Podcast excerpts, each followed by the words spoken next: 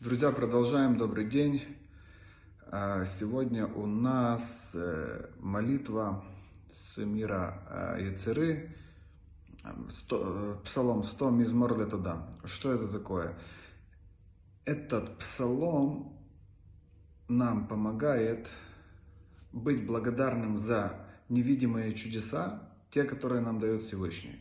То есть, есть много вокруг нас того каждый день, чего мы не замечаем, не видим. Э, Понятно, если мы не знаем, что это случилось, как мы за это можем быть благодарны? Мы, мы же не можем быть, э, правда, как индикатор.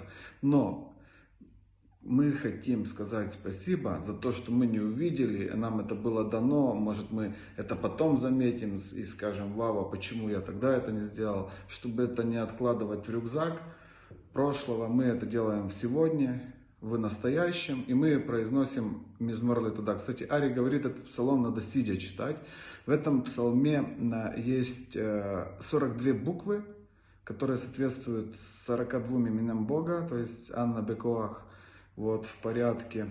Да, и, собственно, это очень сильный инструмент, который нам помогает э, контролировать нашу реальность. Надо быть благодарным за то, что у нас есть, за то, что нам дали, за то, что нам дают.